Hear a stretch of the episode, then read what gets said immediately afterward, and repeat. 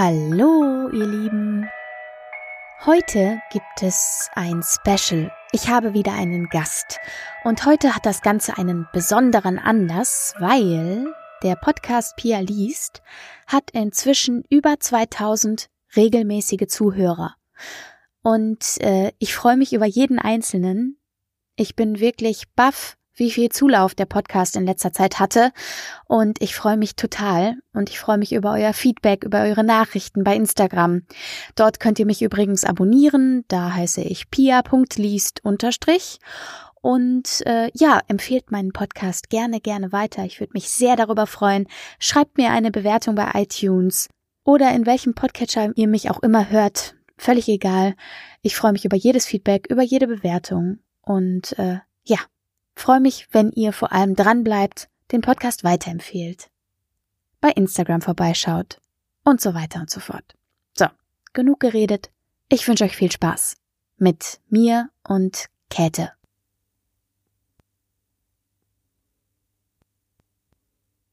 Zwei unheimliche Legenden.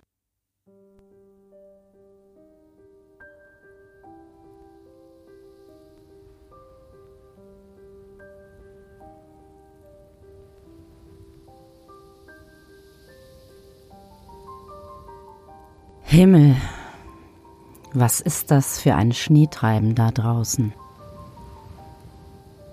Ich kann sehen, dass da jemand steht, aber meine Augen sind auch nicht mehr das, was sie mal waren. Und dieser verflixte Sturm macht es mir nicht gerade leichter. Komm schon. Komm schon, nur keine Scheu. Komm näher an das Feuer, damit ich dich besser sehen kann. Nein, du schon wieder? Nun ja, mittlerweile sollte ich gelernt haben, dass ich dich wohl niemals abschütteln werde. Allerdings erfüllt es mich doch mit Staunen, dass du mir sogar hierher gefolgt bist. Du bist mir doch gefolgt, oder? Nein, nein, nein. Leugnen hat keinen Zweck, mein lieber Freund. Spar dir die Mühe. Ich glaube nicht mehr daran, dass unsere Begegnungen dem reinen Zufall zuzuschreiben sind. Oh nein. Dazu hast du einmal zu oft deine Nase bei mir blicken lassen. Aber ich mach dir auch keinen Vorwurf. Weiß Gott, wo deine Intentionen liegen. Aber was geht es mich auch an? Ich bin alt. Und die heutige Jugend wird für unser Eins immer ein undurchschaubares Rätsel bleiben. Nun ja, du wirst schon deine eigenen Pläne und Gründe haben. Nun schau nicht so verschämt als hätte ich dich gerade beim Naschen erwischt. Komm schon her, Kind, setz dich zu mir. Du holst dir da draußen noch den Tod. So eine heimelige und warme Höhle wirst du in diesem sturmgepeitschten Ödland kein zweites Mal finden, das verspreche ich dir. Es hat mich eine Heidenarbeit und zwei Finger der linken Hand gekostet, um diesen Platz zu ergattern. Bei ihm ist eisigem Atem, einfach war es beileibe nicht. Aber diese Geschichte ist für ein anderes Mal bestimmt. Jetzt mach nicht so große Augen. Jeder muss für seinen Platz in der Welt kämpfen. Ein paar Verluste sollte man da schon mit einplanen und verkraften können. Sei abermals mein Gast und mach es dir gemütlich. Setz dich am besten in diese Ecke Dort ist der Wind weniger zu spüren und das Feuer wärmt am wohligsten. Ich gehe davon aus, dass ein schöner Becher heißen Tees deine Zustimmung erhalten wird. Natürlich, natürlich. Mittlerweile kenne ich dich ja. Hier, nimm den guten alten Keramikbecher und gib acht, dass du dir an dem Gebräu nicht die Zunge verbrühst. Allerdings kann ich dir dieses Mal leider nichts zum Süßen anbieten, meine Honigvorräte sind zur Neige gegangen und Zucker ist in diesen Gefilden für arme Wandersleute beinahe unerschwinglich. Nun ja, jetzt wo du versorgt bist, wissen wir beide natürlich, was als nächstes folgt. Eine Geschichte muss her. Nun, lass mich einen Augenblick nachdenken. Aber ja, Ich gehe davon aus, du weißt, wie der Name dieser Region lautet? Richtig, die Karpaten. Um genau zu sein, handelt es sich um das Fagara Steilgebirge und wir befinden uns gerade auf dem höchsten Bergmassiv Rumäniens, dem Moldoveanu. Was? Du findest es hier hässlich und langweilig? Sei nicht so voreilig. Im Sommer kann das ein wunderschönes Fleckchen Erde sein. Aber genug der geografischen Abschweifungen. Ich wollte dir ja eine weitere Legende erzählen. Also, sei still und höre zu.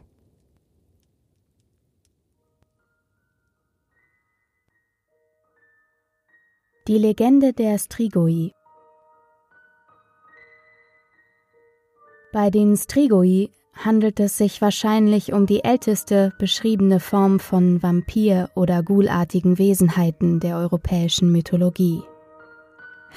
Das klassische Bild eines Vampirs, das sich heutzutage in unseren Köpfen eingebrannt hat, geht mit großer Sicherheit auf diese Urform zurück, obwohl es allerdings nur noch entfernte Ähnlichkeiten zu der eigentlichen Erscheinung und Lebensweise dieser Kreatur aufweist. Der rumänische Begriff Strigoi geht auf das Wort Strix, lateinisch für Nachtohreule, zurück. Ein legendenumwobener Vogel, der vor tausenden von Jahren als bluttrinkender Bote für Tod und Verderben gefürchtet war. Die überlebenden Verwandten dieses Unheilsbringers leben noch heutzutage in unseren Wäldern und lassen nachts ihre schrillen, klagenden Schreie ertönen. Die Legende der Strigoi ist älter und tiefer verwurzelt als viele der Länder, in denen man sich heute von ihnen erzählt. Ja, sogar älter als das Christentum selbst. Das erste Volk, das von ihren unheimlichen Taten und Bräuchen berichtete, war das der antiken Daker. In ihrer Mythologie handelt es sich bei den Strigoi um die untoten Seelen Verstorbener, die zu Lebzeiten schreckliche Sünden und Gräueltaten begangen hatten und denen aufgrund dessen der Zutritt in das ewige Reich des Totengottes Zalmoxis verwehrt wurde. 3000 Jahre lang wurde diese Legende mündlich weitergegeben und von Generation zu Generation wuchsen das Grauen und die schreckliche Macht dieser Kreaturen. Der Glaube an die Strigoi hatte sich im Mittelalter weit über die Grenzen des historischen Rumäniens hinaus ausgebreitet und spukte in ganz Osteuropa durch die Köpfe der Menschen. Ja, sogar in Bereichen Italiens und Österreichs erzitterte man bei der Erwähnung des verhassten Wortes. Man unterscheidet die Wesen in zwei Klassen. Die lebendigen Strigoi und die toten Strigoi Mord. Die Strigoi sind die harmloseren der zwei Unterkategorien. Eine Erzählung berichtet, dass es sich bei ihnen um mächtige Hexenmeister handelt, die nachts Milch, Fleisch und Getreide von ansässigen Bauern stehlen, um ihren Wohlstand und ihre Lebensgrundlage zunichte zu machen, die Krankheiten unter der Bevölkerung säen und Dürreperioden oder Hagelstürme heraufbeschwören, um die lebensnotwendige Ernte zu zerstören. Einer anderen Legende zufolge sind die lebendigen Strigoi Kinder, die bereits ungeboren zu einem ewigen Dasein als Monster verdammt sind. Ursache dafür ist eine von der Mutter begangene Todsünde während der Schwangerschaft oder sogar die direkte Abstammung von einem der gefürchteten Strigoi-Mord. Nach ihrem Tod sind diese Kinder dazu verdammt, für alle Ewigkeit als untoter Vampir auf dieser Erde zu verweilen. Erkennungsmerkmale eines solchen Wesens sind angeborene anatomische Abweichungen oder seltene Deformationen wie etwa Riesenwuchs oder verlängerte schwanzähnliche Rückgratfortsätze. Die Eigenschaften der furchterregenden Strigoi Mord werden in der nun folgenden Geschichte am besten beleuchtet.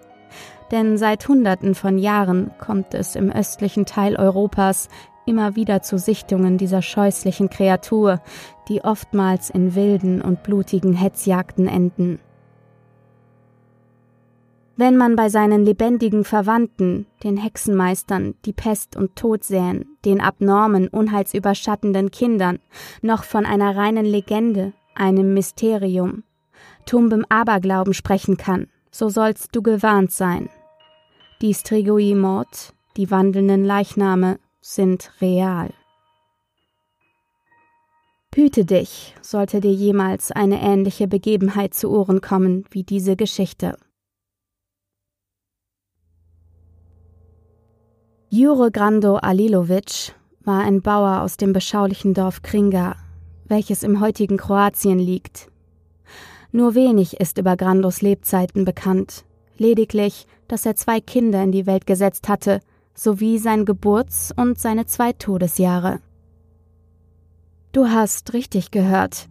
Zwei Todesjahre. Grando war ein unauffälliger Mann, 1579 in seinem Heimatdorf geboren, verheiratet, Vater eines hübschen Mädchens und eines stattlichen Knabens, die allerdings aus ungeklärten Gründen bereits in jungen Jahren aus Kringa flohen und sich in Italien ein neues Leben aufbauten. Ihr Vater sollte den Ort seiner Geburt nie verlassen. Eines Tages, er befand sich bereits im höheren Alter, wurde der Bauer von einer mysteriösen Krankheit befallen, die ihn innerhalb kürzester Zeit hinwegraffte. Seine Witwe trauerte an seiner letzten Ruhestätte, doch der Kummer verblasste mit der Zeit und man vergaß das kleine Grab, denn damals gab es viele Tote zu betrauern. Jahr um Jahr zogen nun die Sommer und Winter vorüber, ohne dass sich etwas Nennenswertes in dem kleinen Dorf ereignete, dem bald Grauenhaftes bevorstehen sollte. Der Schrecken nahm seinen Lauf, als sich der sechzehnte Todestag Grandos seinem Ende zuneigte, die Sonne am Horizont ertrank und ein blutroter Vollmond unheil verkündend am Firmament erschien. Es begann mit einem leisen Klopfen an den Haustüren der Dorfbewohner, einem kaum wahrnehmbaren Kratzen an morschen Fensterläden, einem Schatten, den manch einer um die Häuserecken schleichen sah und auf jedes Klopfen folgte am nächsten Morgen ein Leichnam. Die Toten wurden in ihren Betten gefunden, kreidebleich und blutleer, mit einem Ausdruck des Grauens in den starren Augen, den nur der blanke Horror auslösen konnte. Innerhalb einer Woche hatte beinahe die Hälfte der Dorfbewohner einen schmerzlichen Verlust zu beklagen, und eine schleichende Panik machte sich langsam breit. Man munkelte, dass es sich um eine unerklärliche Krankheit handelte, einen schwarzmagischen Fluch oder den Zorn Gottes. Nur einer von ihnen hatte eine schreckliche Vermutung, die sich bald als grausame Realität entpuppen sollte. Der alte Priester, Vater Giorgio, welcher vor genau 16 Jahren den eingefallenen Körper Jore Grandos unter die Erde gebracht hatte, erkannte ein Muster in den tragischen Unglücksfällen. Wann immer des Nachts an einer der Türen geklopft wurde, so gab es am nächsten Tag einen Toten innerhalb der Mauern dieses Hauses. Ausschlaggebend war allerdings erst der Bericht der verstörten Witwe des verstorbenen Bauern, die unter Tränen dem Wahnsinn nahe verkündete, ihr Mann habe in der Nacht plötzlich in ihrem Schlafzimmer gestanden, mit einem grässlichen, verzerrten Lächeln auf den eingetrockneten Lippen. In dem Priester festigte sich die Vorahnung, dass Grando sich in einen Strigoi, einen todbringenden Wiedergänger, verwandelt haben musste und nun das Dorf terrorisierte. Er scharte alsbald eine Gruppe wackerer Männer um sich, die nur allzu gerne seinem Befehl Folge leisteten, der grässlichen Kreatur den Garaus zu machen. In allen kochte derselbe bodenlose Hass, denn jeder hatte bereits schmerzlich die Macht des gnadenlosen Strigoi zu spüren bekommen und einen geliebten Menschen für immer verloren. Unter Vater Giorgios Führung machten sie sich auf, das Monstrum zu jagen, zu stellen und für seine Untaten büßen zu lassen. Und schon bald standen sie sich Angesicht zu Angesicht gegenüber. Der alte Priester erhob sein Kreuz, streckte es dem Geschöpf entgegen und befahl mit lauter Stimme, dass es im Namen Jesu Christi verschwinden und aufhören solle, sie weiterhin zu quälen. Doch die Kreatur grinste nur zähnefletschend und schleuderte den Alten mühelos beiseite. Mihora Detic, der mutigste unter den Dorfbewohnern, sprang todesverachtend vor und wollte einen Pfahl aus Weißdorn in das Herz des Trigoi treiben. Doch das gehärtete Holz prallte nur von seiner Brust zurück und hinterließ nicht einmal einen Kratzer. Die Kreatur beugte sich über den entsetzten Mann, riss seine Kehle auf und labte sich an dem frischen Blut seines Opfers. Die anderen Dörfler flohen daraufhin, doch sie schworen sich, nicht aufzuhören, das Biest zu jagen. In der nächsten Nacht machten sich neun von ihnen, bewaffnet mit Lampen, Kreuzen und Weißdornstöcken, auf zum Friedhof und öffneten Grandos Grab. Als sie den Kadaver erblickten, wurden sie von Entsetzen gepackt. Nach 16 Jahren war er noch immer vollständig erhalten, und an den eingefallenen, lächelnden Lippen klebte frisches Blut. Vater Giorgio schwenkte sein Kreuz über ihn und sprach Siehe, Strigoi, dies ist Jesus Christus, welcher uns von der Hölle errettet hat und für uns gestorben ist. Und du, Strigoi, du wirst niemals Frieden finden. Und mit diesen Worten versuchten sie erneut, sein Herz aufzuspießen, doch der Weißdorn konnte das graue Fleisch nicht durchdringen. In einem letzten verzweifelten Akt und nach einer Vielzahl von exorzistischen Ritualen und Beschwörungen griff einer der Dorfbewohner zu einer schweren Eisensäge und machte sich daran, den Kopf des Vampirs vom Körper zu trennen. Sobald das Sägeblatt die Haut ritzte, quoll plötzlich Blut aus Jure Grandos Leichnam, und er begann grauenhaft und ohrenbetäubend zu schreien.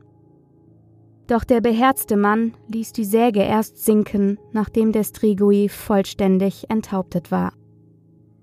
Danach kehrte in Kringa wieder Frieden ein. Doch das unheimliche Kreischen der Waldohreule soll seitdem her in diesem Teil der Welt des Nachts besonders laut zu hören sein.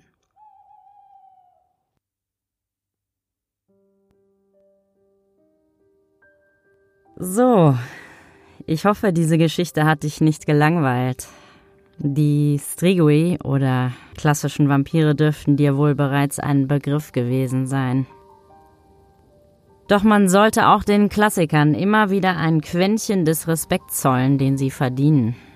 Sonst wären es ja schließlich keine Klassiker, oder? Hüte dich vor einem nächtlichen Klopfen das ohne die Ankündigung eines Besuchs auftritt. Ob es das Pochen deines eigenen verängstigten Herzens oder ein Schatten vor der Tür ist, bleibt nämlich letztendlich ihm überlassen. Ich bin, es ist erst ein paar Tage her, soweit ich mich recht entsinne, an einem Grab vorbeigekommen. Es lag abseits der Dörfer, einsam und im Einklang mit der Natur hatte man es in eine Lichtung eingebettet, tief in den unerforschten Wäldern dieses Landstriches. Vögel pickten auf der noch dünnen Schneedecke und Rehe nagten an der Rinde der umstehenden Buchen. Ja, diese Lichtung war ein friedlicher Ort, wunderschön und voller Leben, sogar jetzt im Winter. Jedoch schauderte es mich bis ins Mark, als ich das Grab passierte. Denn mir war, als wäre es das Herz des Verstorbenen, das niemals aufgehört hatte zu schlagen und diese Lichtung mit Leben speiste. Einem unheiligen, verfluchten Leben. Aber ich schweife ab. Verzeih.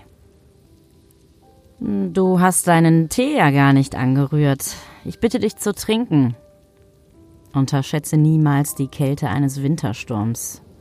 Sie kann ebenso grausam und tödlich sein wie die Kälte im Herzen einer bösen, einsamen alten Frau. Eine gute Überleitung, nicht wahr?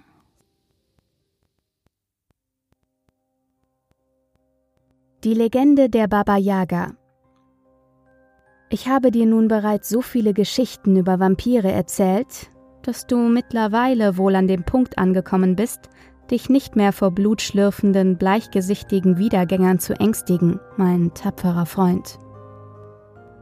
Die folgende Erzählung ist weitaus erschreckender, denn sie handelt von einer Göttin, der wohl grausamsten und zwiespältigsten Gottheit, die bis heute in unseren Legenden überlebt hat.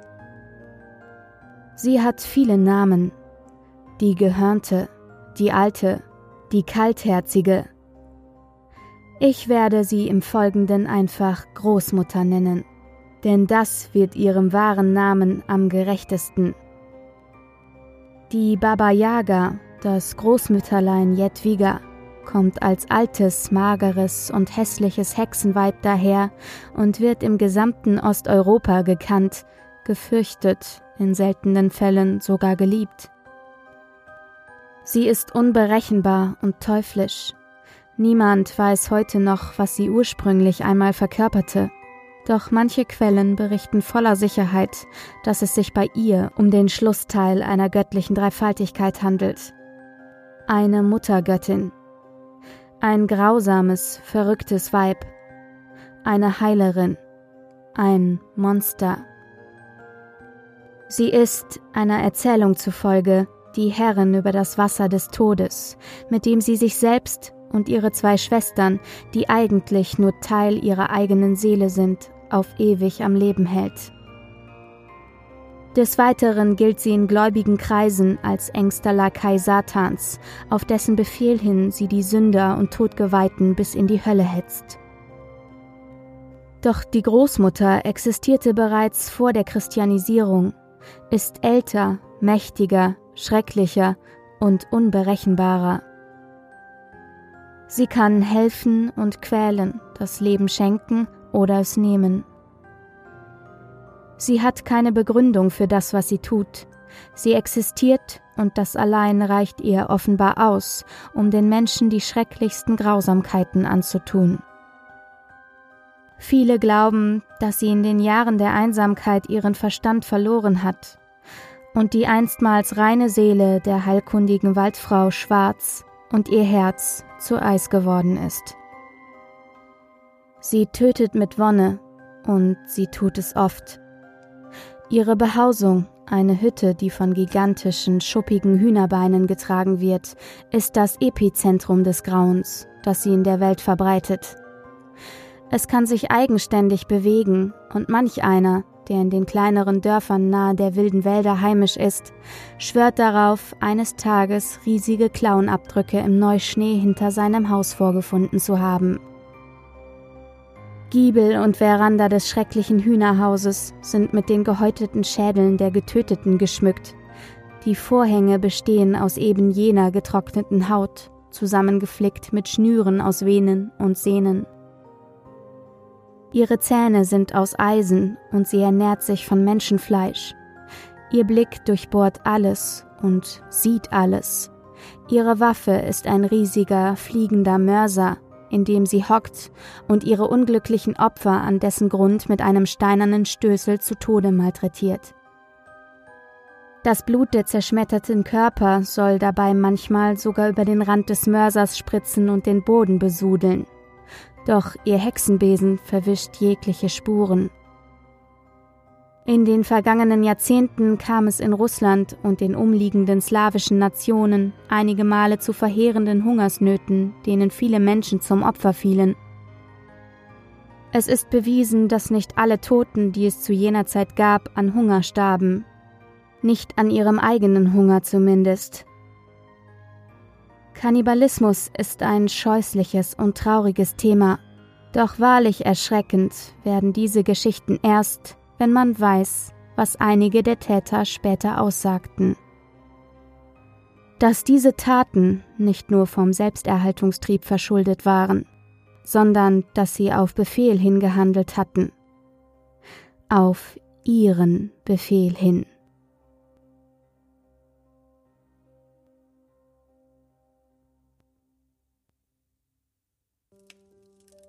Unheimlich, was? Ich hoffe, die Flamme des Mutes, die in deiner Brust lodert, und dein starker Wille haben an diesen Legenden keinen Schaden genommen. Aber ich halte dich für eine sehr zähe und robuste Person, sonst würdest du mir nicht überall hin folgen. Darüber wollte ich auch noch mit dir gesprochen haben. Noch etwas Tee? So, bitte sehr. Ich werde mir bald neue Kräuter oder Früchte besorgen müssen, damit mir nicht bald auch der Tee ausgeht. Aber zurück zum Entscheidenden. Ich will dir einen gut gemeinten Rat geben und bitte dich, ihn zu beherzigen. Es wird nicht zu deinem Nachteil sein. Unterlasse es bitte, mir weiterhin zu folgen. Siehst du diese flache Bergkuppe im Osten? Über mein Geschwätz hinweg ist der Schneesturm zur Ruhe gekommen und alles ist wieder klar geworden. In ein paar Minuten wird dort drüben die Sonne aufgehen. Ich sehe bereits den goldenen Schimmer, der sich sachte über den Hügel tastet. Es ist wunderschön hier oben, nicht wahr? Wenn die Sonne erst einmal in ihrer vollen Pracht am Himmel steht, wird es wärmer werden. Der Schnee wird tauen und gefährliche Rutsche werden entstehen. In einer Lawine zu ersticken ist ein äußerst unerfreuliches Ende, also würde ich mich beeilen, wenn ich an deiner Stelle wäre. Außerdem ist dein Heimweg sehr weit und gefährlich. Hier bitte, nimm den restlichen Tee. Er wird dich wärmen. Sei wachsam.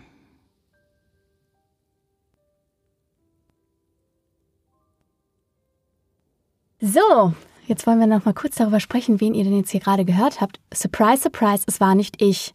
Bei mir ist Käthe. Hallo. Hallöchen. Hallöchen. So, Käthe, erzähl doch mal kurz ein bisschen was über dich. Äh, wie, wo sollen meine Hörer dich einordnen? Ach, du liebe Zeit. Ja, ich glaube, es gibt noch gar keine Schublade. Ich bin einfach voll neu äh, hier drin und ähm, wir haben uns zufällig kennengelernt in einem, darf ich doch so sagen, Ja, Sprecherseminar, richtig? Ja, Ja, genau, genau, genau. Ähm, ich voll ins eiskalte Wasser rein und ähm, wir haben uns gleich ineinander rein verliebt. Total. Oder? Ja. Es war, oh Ja. Gott, es war äh, rot. Ruhrpott-Schnauze trifft auf Kölsche So, Frohnatur. Es war, sowas, ne? Ja, also wir, ne? So, wir hatten dann diesen Corona-Abstand, ansonsten wären wir auch schon deutlich intimer geworden, so wie es jetzt gerade in dieser Genau. Kabine hier der Fall Ja, ist. Also Fall. Leute, Wir es geht, richtig nah zusammenrücken. geht hart ab hier gerade mit uns Genau, beiden. Es, genau. ist, es wird gekuschelt. Ja, also ähm, ich komme wo ganz anders her und ähm, jetzt mache ich gerade das und ich freue mich total, weil es macht super Bock und ich bin total gespannt, wie sich das nachher anhört, was du hier machst. Ja. Mal sehen, ob, äh, ob irgendwer noch mal was von mir hören will, aber Ich kann es mir gut vorstellen. Ja? Also Leute, meldet mal zurück, ob ihr wollt, dass Käthe nochmal in den Podcast kommt. Ähm, ich habe ja jetzt, äh, wir haben ja, die Spooky Season ist angebrochen, Oktober. Also jetzt, wenn wir aufnehmen, ist noch Oktober. Es wird November sein, wenn wir dann die Folge veröffentlichen. Und ich habe beschlossen, ich möchte eigentlich öfter mal so äh, Gastsprecher im Podcast haben, weil es einfach cool ist, auch mal so eine andere Stimme zu hören und so. Und jetzt hat das ja wunderbar gepasst, äh, diese leicht verschrobene ähm, Hüttenfrau. Ja, Hütte trifft's ganz gut, wenn man sich das anguckt, wo wir hier sitzen. ja, genau, genau. Wir sitzen nämlich, genau. Ich weiß nicht, ob ich bis dahin, wenn der Podcast rauskommt, schon meine Home-Tour oder meine Studio-Tour bei Instagram veröffentlicht haben werde. Aber da kommt auf jeden Fall noch was und dann könnt ihr euch das mal angucken, wo wir hier sitzen und wie schön kuschelig das hier drin auch Ja. war und so.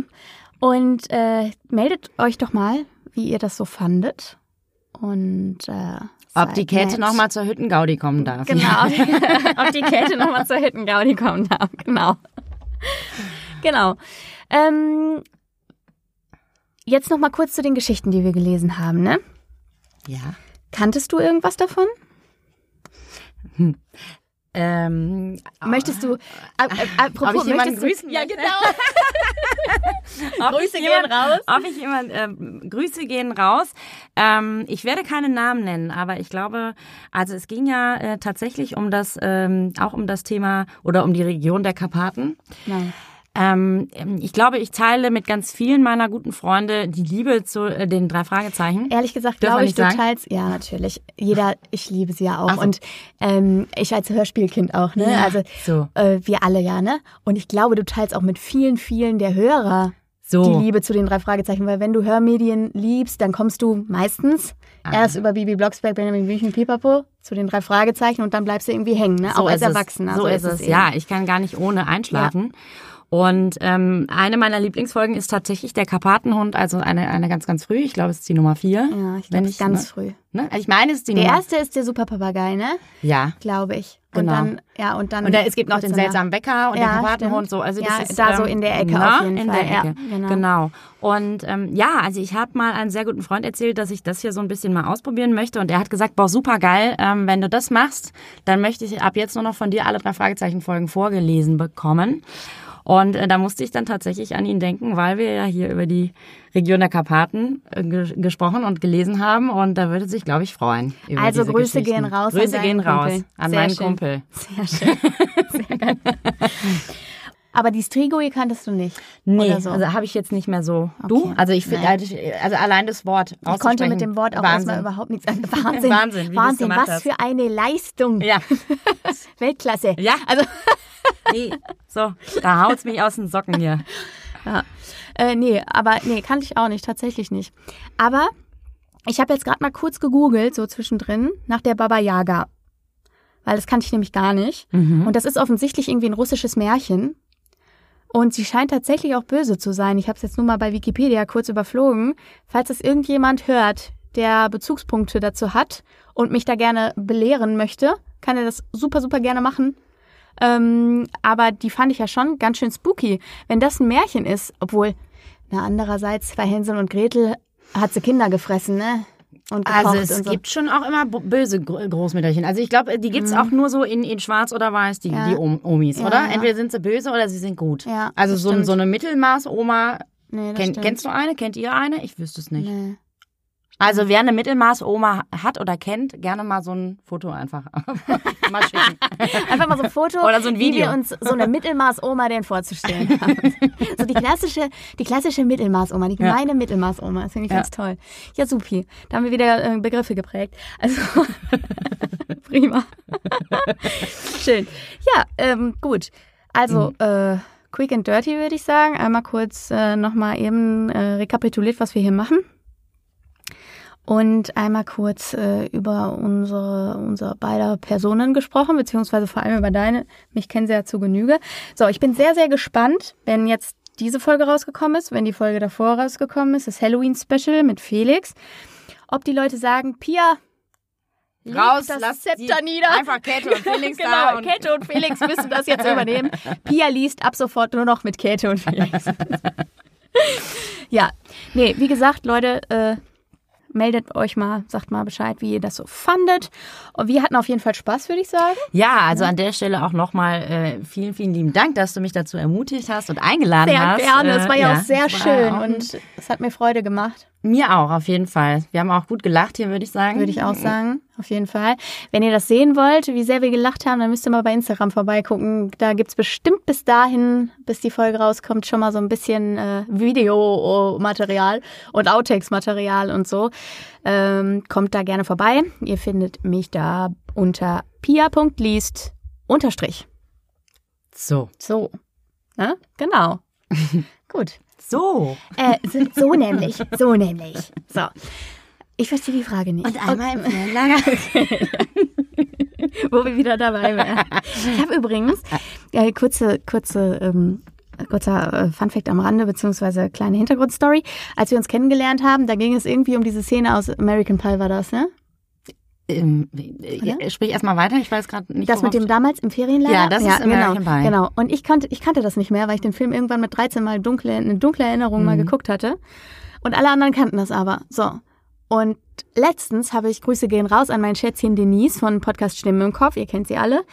Ähm, ich kam letztens darauf und habe irgendwie auch irgendwas mit damals war, als wir die Hörerfolge aufgenommen haben. Und ich sag so, und damals im Ferienlager? Und sie guckt mich an direkt so, und damals im Ferienlager? Und ich habe gedacht, aha, okay, okay, es kennt jeder außer mir. okay. Man lernt nie aus, man lernt nie aus. Genau, ja. Und auch nicht, vor allem nicht die wichtigen Dinge im Leben, ne? Ja. Das muss man ja auch mal so sagen. Es muss, aber du weißt ja auch schon so viel, da muss auch noch ein bisschen Luft nach oben und nach oben bleiben oder nach hinten, sonst, sonst bist du ja allwissend einfach auch schon in deinem jungen, zarten Alter. Und Ja, dann ich bin ja absolut allwissend. Ja? Genau.